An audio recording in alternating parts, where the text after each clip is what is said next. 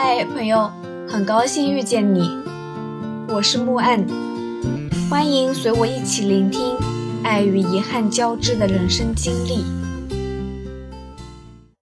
甘家秘境这个名字取得非常好，让人有一探究竟的欲望。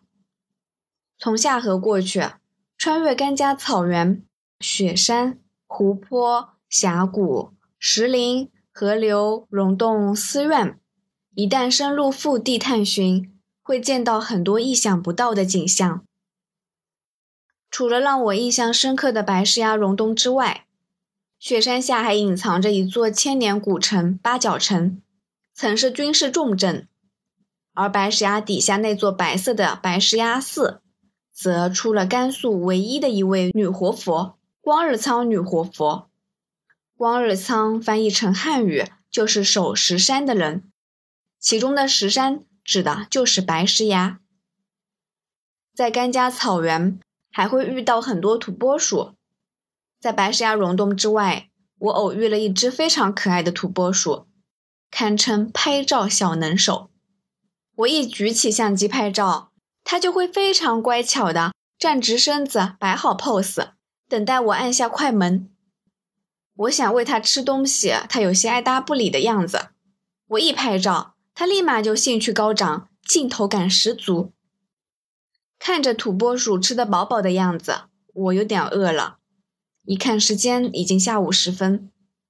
贝贝倒是无所谓，没事啊，想玩就多玩会呗，反正明天就回去了。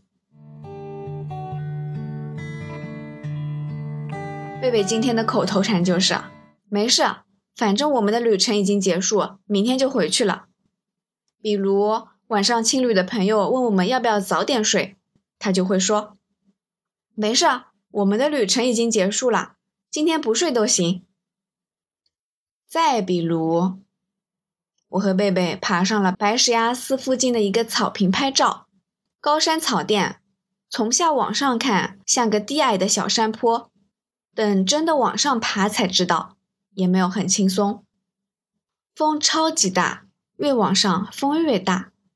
我们简直是在用生命拍照，我们非得吹感冒不可。贝贝迎着风对我说：“明明两人近在咫尺，声音传到我耳朵里已经飘散了一半。你要休息一下吗？你能爬到顶吗？”我朝着他吼：“算了，最后一天了，拼了！”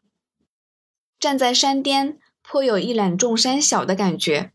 视线所及之处，眼前是灰白色的白石崖，笔直耸立眼前。身后除了草原还是草原，是望不到边的绿色。白云唾手可得，白石崖色变得好小好小。赶紧拍视频，感冒什么的都一边去吧。下一秒，我的衣服被吹出去老远，差点连人带衣服一起被吹到山坡下头去。为了生命安全，赶紧从山巅风口撤下来。幸好手机没有被吹走，视频拍的不成样子，记录了呼呼的风声和随风飘舞的黑色外套的影子。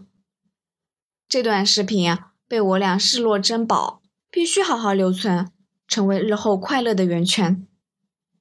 我说：“贝贝啊，以后我们就别执着于摆拍凹造型了。”让照片回归本质吧，发挥它单纯的记录生活的作用就可以啦。翻看过往旅途的相片，拍了那么多美的、做作的照片和视频，精修的、未修的，他拍的、自拍的，风景照、人物照，其实印象并不深刻，反而是那些不经意的瞬间、随手拍的照片，反而更能触动彼时的心情。回味悠长，会心一笑。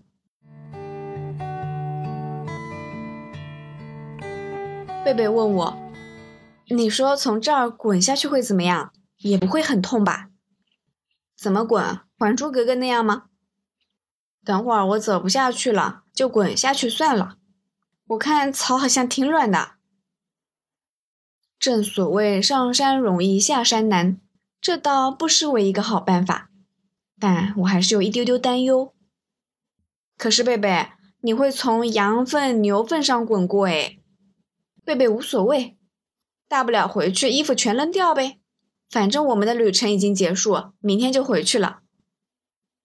那你的头也会从尿啊、屎啊上面滚过，头发上也会沾上哎。算了算了，哎呀，我不滚了，你别说了。风太大，身体越来越冷，我需要找点话题暖暖身子。随便扯了个话题，我想上厕所了。这一路下来都没有厕所，溶洞那边的厕所居然全都给锁上了，奇奇怪怪的。贝贝笑，那你要不给这片草施施肥？不行不行，这里太冷了，我会冻坏的。我义正言辞的拒绝。他说。没事，今天是旅程最后一天了，冻坏了也没关系。我们没有被风吹感冒，也没有冻坏，一路兴致很高。司机大哥问我们是做什么工作的，可以休假休那么长时间。又说我们少数民族去内地面试，很多公司都不要的，一看我们是藏族啊，就有偏见。不喜欢用我们。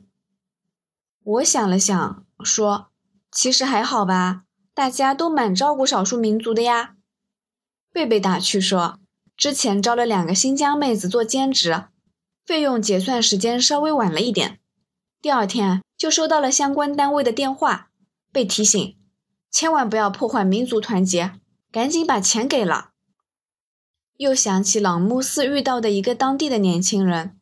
在北京读大学，毕业以后就回到了朗木寺工作。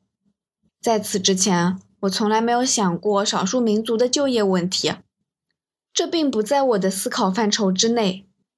我说，可能很多少数民族在外面也不适应吧，生活习俗、饮食习惯等等，大概大家也都愿意回到家乡。司机大哥随意笑了笑，没再多说什么，岔开了话题。第二天去兰州的路上，我忽然又想起了这段话。我身边没有少数民族，没有同性恋，没有残疾人，没有这些少数群体就业遭遇不公的案例。我理所当然地认为，世界和平、民族团结、社会包容，认为少数民族也可以获得很好的工作机会，同性恋者也可以不受歧视地走在马路上。这啊，不就是既得利益者的偏见吗？就像普遍的男性都认为男女早就平等了呀，女性在社会中的地位并没有低于男性一样，因为男性是高高在上的既得利益者，他们看不见女性遇到的那些不公和歧视，甚至会因为女性获得了一点点平等权利而心生不满。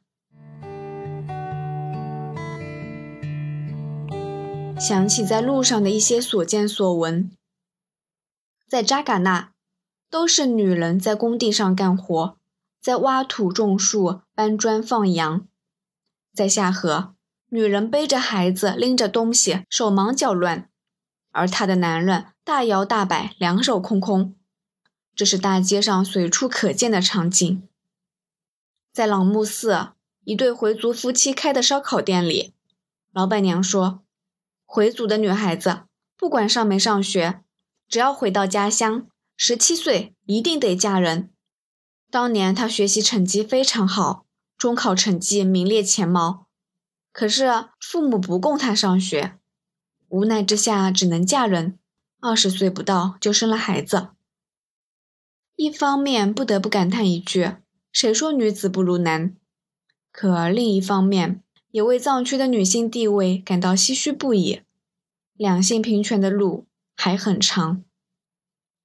更让人感到悲伤的是，绝大多数男性感受不到这种性别歧视，觉得大家都在小题大做。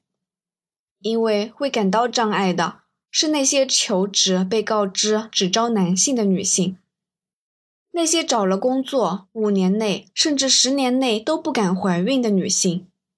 是那些把上学机会让给家里的哥哥弟弟的女性，那些被家暴殴打致死，还被判定为只是家事而已的女性。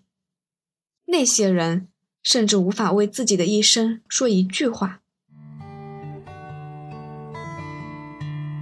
就像我，身为汉族，与生俱来的社会大多数，看不见身为少数者遇到的各种有色眼镜，甚至缺乏基本的同理心，轻描淡写说一句“其实还好吧”这样不痛不痒的话，真是充满了既得利益者的傲慢无礼。有没有感到歧视？哪轮得到我们这群既得利益者发表意见呢？我们只会眼红少数民族获得的一点点优待，而忽略他们正在遭受的让人难过的东西。说实话，不出去见世界、见众生，我大概会带着我的狭隘一路走下去。毕竟我们实在太有限了，我们的思想见识。知识纬度都太有限了，我们能做的只有在成长中不断接受自己的有限，然后不断走出去。就像罗翔老师说的那样，你要承认自己的逻辑是有限的，承认你的理性是有限的，承认你的阅读是有限的，承认你整个人就是在偏见之中，你这一生就是在走出偏见。感谢收听，希望这个播客能陪你度过每一段孤独的旅程，彼此温暖，彼此治愈。希望来到这里的你可以放下一天的疲惫，尽享这人间好时节。也欢迎大家转发、订阅、赞赏、支持。我们下期见。